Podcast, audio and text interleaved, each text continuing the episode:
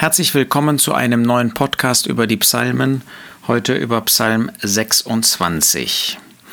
Psalm 26 ist wie Psalm 25 ein Psalm, der sich mit den Empfindungen des gläubigen Überrestes künftiger Tage beschäftigt. Dieser Überrest, der durch furchtbare Verfolgungen gehen muss, die wir uns gar nicht vorstellen können, so schlimm sind sie. Der Jesus sagt das in Matthäus 24, wie schrecklich diese Zeit sein wird. Es gibt keine Zeit vorher und auch keine Zeit nachher, in der eine solche Trübsal, solche Verfolgungen, solche Leiden auf dieser Erde gewesen sein werden. So auch Psalm 26, wieder ein Psalm von David, der aber besonders von der Treue, von der Hingabe, von dem Gehorsam dieses Überrestes spricht. Und wer ist das Vorbild dieses Überrestes? Wer hat das in Vollkommenheit gelebt, ausgelebt? Das ist der Herr Jesus. Er konnte in Vollkommenheit sagen, Vers 1, Richte mich, Herr, denn in meiner Lauterkeit bin ich gewandelt, und auf den Herrn habe ich vertraut, ich werde nicht wanken. Ja, der Überrest wird wirklich lauter sein, wird rein sein, wird ehrlich sein in seinem Lebenswandel. Aber wenn es einen gegeben hat, für den das in vollkommener Weise zutrifft, dann ist das der Herr Jesus. So hat er sein Leben geführt, in absoluter Lauterkeit. In jeder Situation seines Lebens hat er auf den Herrn, auf Gott, auf seinen Vater vertraut. Darin ist er auch uns das Vorbild. Wir wollen auf den Herrn Jesus sehen, wie er in den schwersten Umständen auf Gott vertraut hat und wollen ihn darin nachahmen. Erprobe mich, Herr, und prüfe mich, läutere meine Nieren und mein Herz. Ja, er konnte zu Gott so sprechen, erprobe mich. Und da war nichts, nichts, was irgendwie zu finden gewesen wäre, was im Widerspruch zu Gottes Gedanken gewesen wäre. Im Gegenteil, in jeder Hinsicht hat er Gott, seinen Vater, verherrlicht. Läutere meine Nieren heißt halt bei ihm im Unterschied zu uns, im Unterschied zu dem Überrest nicht, dass da etwas gewesen wäre, was es zu läutern gab sondern es ist dieser Gedanke des Prüfens, um festzustellen, alles ist lieblich. So ähnlich wie bei den Opfern. Die Opfer sind die Opfertiere und die Opfer, die gebracht wurden, sind ja Vorbilder auf den Herrn Jesus.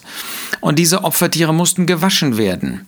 Nun, für uns ist völlig klar, bei den Tieren wurde da auch jede Unreinheit, alle äh, jede Form, die nicht ähm, für den Altar brauchbar gewesen war, wurde weggewaschen bei dem Herrn Jesus, auf den diese Tiere ein Vorbild sind. Auch das Waschen war aber nichts, was irgendwie hätte hinweggetan werden müssen. Da war nichts, auch nicht der Hauch von irgendetwas, was verkehrt gewesen wäre, sondern bei dem Herrn Jesus hat dieses Waschen nur bildlich gesprochen gezeigt, alles ist vollkommen. Da ist ja nichts, auch nicht der Hauch von irgendetwas, ähm, wo man etwas wegnehmen musste. So auch hier bei dem Läutern. Gott hat ihn geprüft, den Herrn Jesus, Nacht, Nacht und Tag. Und da war nichts, was irgendwie im Widerspruch zu der Heiligkeit, zu der Reinheit, zu der äh, Größe, zu dem Licht Gottes gestanden hätte. Denn deine Güte ist vor meinen Augen und in deiner Wahrheit wandle ich. Ja, der Herr Jesus hat angesichts der Güte Gottes, die er angenommen hat für sein Leben, hat er sein Leben geführt. Er hat nie Ansprüche an Gott gestellt. Er hat zu Gott gebetet. Ähm, wir sehen das auch in Johannes 17. Aber er, hat sein Leben geführt angesichts der Güte Gottes. Und diese Güte Gottes, die vor seinen Augen stand, die hat er selber verwirklicht, wie er dann mit Menschen umgegangen ist. Auch das ist ein wunderbares Vorbild für uns, ein wunderbarer Hinweis, wie wir unser Leben führen sollen. Wir sind Gegenstände der Güte Gottes, weil wir diese Güte Gottes nötig haben, weil wir sündige Menschen waren, weil wir auch heute als nach unserer Bekehrung, nachdem wir den Herrn Jesus als Retter angenommen haben, immer noch sündigen. Wir brauchen die Gnade, die Güte, die Barmherzigkeit Gottes. Der Herr Jesus brauchte sie in dem Sinne nicht und trotzdem hat er sie angenommen. Wir brauchen sie und wir wollen uns fragen, wandeln wir wirklich in der Wahrheit, wie der Herr Jesus das getan hat, auf ebenem, auf gerechtem Weg, wie der Herr Jesus das getan hat. Auch darin ist er unser Vorbild. Nicht habe ich gesessen bei falschen Leuten und mit Hinterlistigen ging ich nicht um. Der Jesus hat keine Gemeinschaft gepflegt mit diesen falschen, mit diesen hinterlistigen Menschen. Äh, wie oft hätte er Gelegenheit gehabt, nachdem ihm so böse äh, gespielt worden ist, nachdem Menschen so böse mit ihm gehandelt haben, das zu tun. Nein, der Jesus hat vollkommen das verwirklicht, was schon Psalm 1 sagt. Glückselig der Mann, der nicht wandelt im Rat der Gottlosen und nicht steht auf dem Weg der Sünder und nicht sitzt auf dem Sitz der Spötter. Der Jesus war der Abgesonderte inmitten seines Volkes.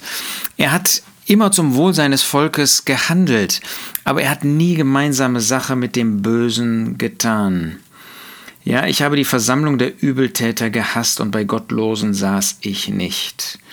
Der Jesus hat nicht seine Allwissenheit benutzt, auch um, um einen Vorteil zu ähm, erhaschen für sich.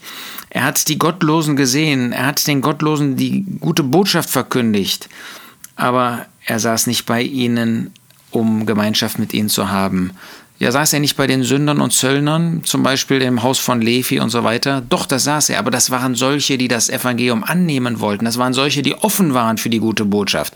Das waren nicht solche, die in ihrer Gottlosigkeit dort saßen. Noch Vers 8. Herr, ich habe geliebt die Wohnung deines Hauses und den Wohnort deiner Herrlichkeit.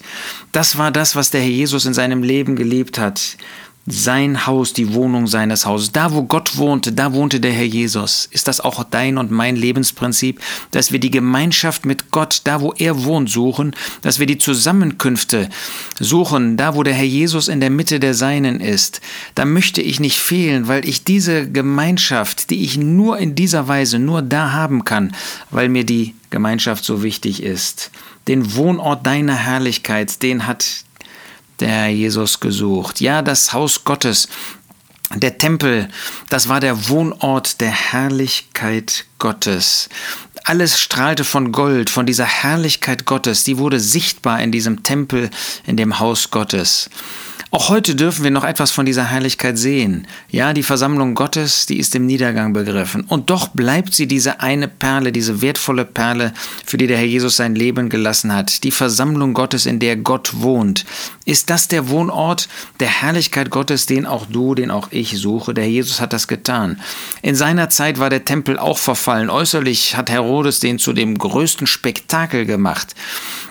Aber in Wirklichkeit, das, Volk Israel war verkommen, war im Niedergang begriffen, hat seinen eigenen Messias abgelehnt.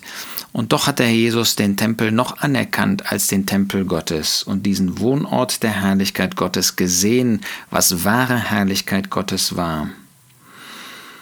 Wir lesen dann noch den letzten Vers. Mein Fuß steht auf ebenem Boden, den Herrn werde ich preisen in den Versammlungen.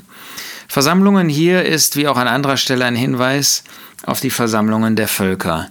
Ja, Gott wird den Herrn Jesus nicht nur inmitten seines Volkes zum Messias setzen, sondern er wird auch inmitten der Völker, die sich versammeln werden, die vor dem Herrn niederfallen werden, die das Loblied Gottes an, äh, mitsingen werden. Auch da wird er seinen Platz haben, da wird er Gott preisen. Er wird der Anstimmer sein dieses Lobliedes. Ist er auch der Anstimmer unseres Lobliedes? Ist er es, der den Ton angibt? in der Versammlung Gottes, in den Zusammenkünften, aber auch in unserem Leben ist er der Mittelpunkt. Er preist Gott und er möchte das in unserem Leben auch anstimmen, dass unser Herzen zum Lob und Preis durch unser Leben, durch unsere Worte geprägt sind. Schenke Gott, dass das Wirklichkeit ist heute und auch in der zukünftigen Zeit.